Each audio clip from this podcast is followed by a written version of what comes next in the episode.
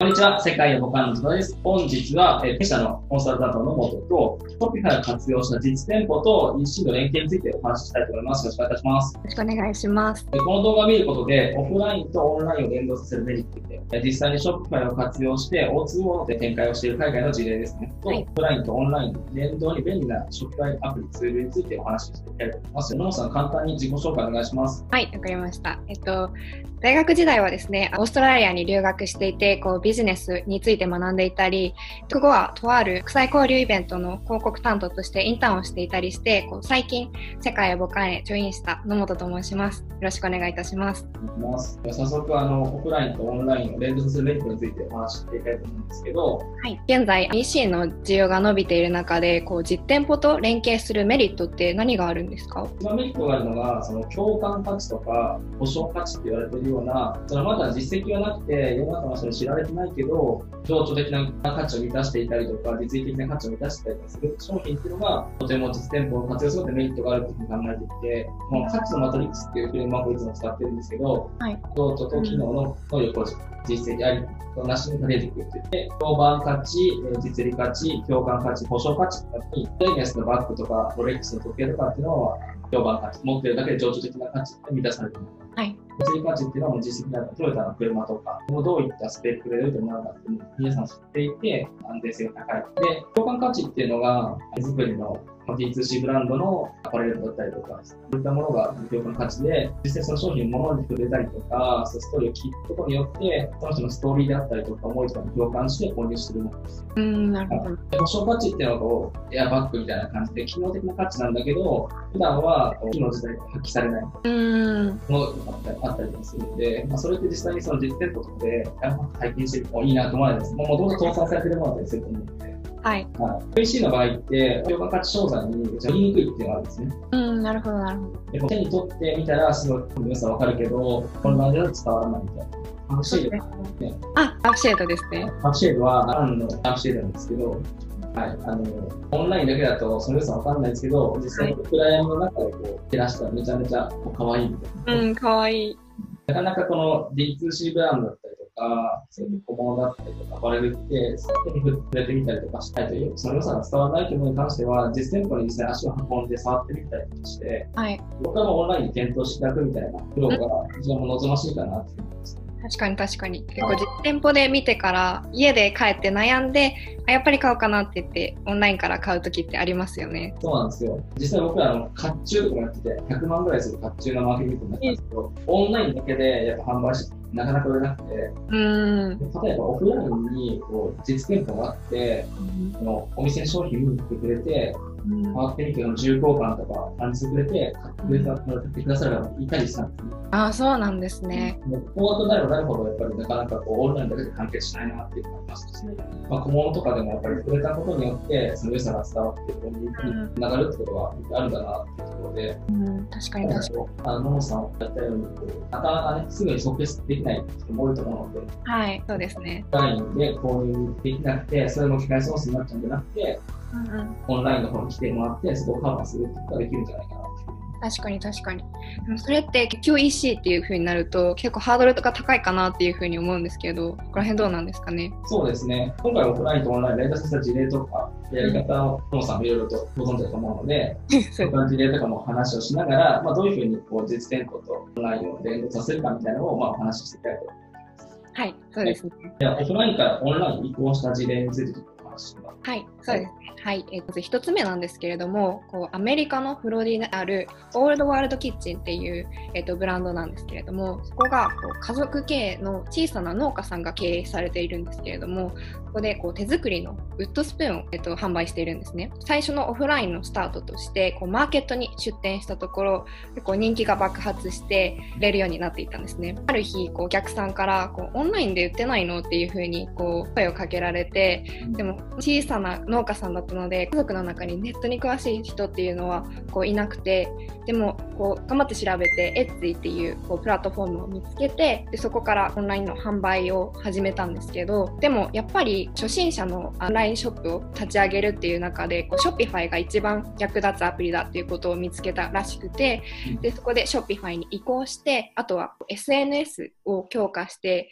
彼らのストーリーに共感してくれるようなお客様が増えてこう売り上げがどんどん伸びていったっていうような事例があります。なるほど、なるほど。ショッピファイ活用して、まあ、インスタグラムと連動させたりとか、まあ、自分たちの思想とか思いとかっていうところだったりあとまあその実際どんな風に伝われてるかっていうのをインスタグラムに発信したりとか、そういうことで、でこうイメージが湧いて共感してくれて購入していただく。さっきの価値のマトリックスと共感価値に当たるようなところで、いい事例になります。そうですね。結構 SNS をあの活用して自分たちのスタイルを伝えていくっていうところが重要になってきますよね。うん、なんかこう、SNS を使ってファンを作って、うん、ファンに対して提供していくっていうこのスタンスは結構大事だなって、そのオフラインだけだとなかなかそのファンって増えにくいじゃないですか。うん、確かに。うん、だからそこはオンラインとオフライン両方を連動させてるメリットなのかなっていう気がします。そうですね。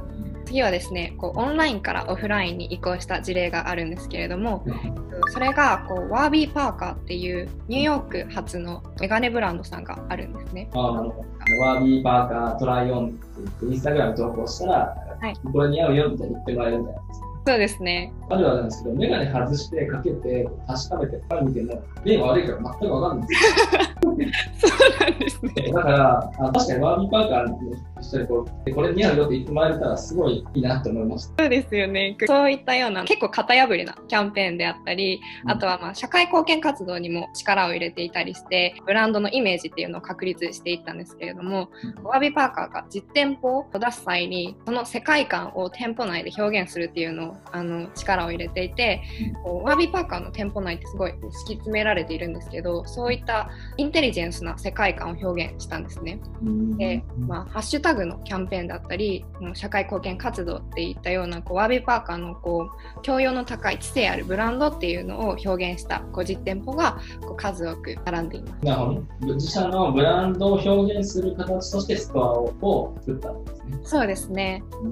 通りです。実際名称みたいな感じでワービーパーカー好きな人はここに行ってみようみたいな感じになりました。あ、なりますね。PC ブランドでオンラインでもう完結するけど、あえて実店舗を作って世界観を伝えたそうですね。まあ、事前にこうブランドのイメージを確立して、こう実店舗でそれを表現しているっていうような例ななるほど。ポップアップストアと思ってそうですね。今度らしくないというか、バスみたいなやつ。うん、メガネ屋さんらしくないような、変わったこう印象強いポップアップストアになってますね。いろいろとチャレンジして、ユーザーでコンテンツを生み出そうとしてたり、話題を作ろうとしてするっていう感じで、もう実践で使ってみたいな感じはい、そうですね。なるほど。もう一つ事例があるんですけれども、これもオンラインからオフラインにあの移行した事例として、アリシア・コンフェクションズっていうカナダのオタワっていう土地にあるチョコレート屋さんがあるんですね。うんでそれが結構ラーメン味のチョコレートだったり変わった味のチョコとかあとはパッケージがすごく可愛くてオンライン上でも話題になって人気だったんですね。でそのであるアリシアの実店舗を出すって言った際にどこのロケーションにするのかっていうのにすごくこだわったんですね。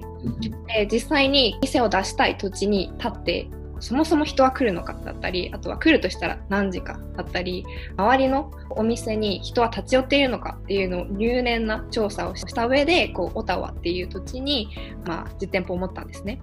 かつ地元の人たちと協力してこう地元の食材を使ったチョコレートを開発したことによってチョコレートがあの観光地のお土産として認知度が広まっていったんですね。パッケージもすごく可愛いのでそれを持ってこう観光地に立ってこう女の子たちが写真を撮って SNS に上げていったりしてどんどんチョコレートとオタワっていう街の認知度があの高まっていったっていうような事例になります。なるほど。どういったロケーションに対して設けるかっていうところもそういったオフラインとオンラインを考える上で重要なポイントで観光スポットにお店を作って来てもらうきっかけを作ってそのパッケージも可愛いし風景と一緒に撮影するみたいなのを誘発したんですそうですね。UGC を生んで、まあ、多分リポストとかして、こう、私も掘りたいわっていうふうに店舗に行くようになるし、実際アリシアさんのチョコレートのブランドも、認知が上がってショップでも買えるように買ってもらったりとかするようになるし、両方連動してるってそうですね、こうオフラインとオンラインを行き来するような形になっています。なるほど。僕らのお客さんも結構京都にお店があったりとか、あそう。観光地にあのお店があったりとか、その後はです海外にショップ店舗を構えていたりとか、卸先があったりとかで、はい。この接点結構持ってる方もいらっしゃるので、うん。まあそういう方たちに、まあ、パッケージングだったりとか、ロケーション選びとかで、ターゲットと顧客接点持ってるのないですかっていう話をできそうな。うん、そうですよね。あのショッピファイといえばなんですけど、オンラインとオフラインをビジネスを展開する上で、その際に使えるショッピファイのアプリっていうのはあるんですか？アプリもいろいろあるんですけど、まあ、一番簡単なのは、あの Shopify が提供してるツールで Shopcode っていうのがあるんですよ。はいであのショ Shopify のサイトを持っていて、商品詳細ページの、えっと、URL を QR コード化できるっていうツールなんですけど、はい。これを使うと、あの実店舗で実際その商品の名札とか手札みたいなところの横に Shopcode の QR コードを置いとけば、ここでピッてあの取り込んで、オンラインに移行することができるんですね。へえ便利ですね。で、購入してるかどうか迷っているときに、えオンラインで、まあ、検討していただけであったりとか、で実際後で購入していただけたらいいですし、ユーザーの視点としては、まあ、そういう比較検討できるとか、考えができるとか、メリットあるし、はい企業としては、実際ユーザーのログが残るんで、そこからリマーケティングだったりとか、こういうことができるので、うんまあ、相互にとってこう、国接点を持つきっかけになるかなと思って、もしその実店舗をやられていて、ショップコードまだ使ってないショップのマーチャントさんれば、使ってもらえたらなと思ってます。そうですね。必須なアイテム、ツールになりそうですね。うんうんうん、そうですね。例えば FQEC、いろいろとこう難しい部分があって、特にこの共感価値だったり商材ですね。D2C ブランドの商材っていうのは難しい部分があるので、まあどういうふうに顧客接点を持つかであったりとか、思った顧客接点をどう生かして、実際にその売り上げにつなげていくのかっていうところを一緒に考えていくっていうのはできるといいなと思います。まあ、なんかいろいろと事例を共有していただきありがとうございました。いえいえ、こちらこそありがとうございました。はい。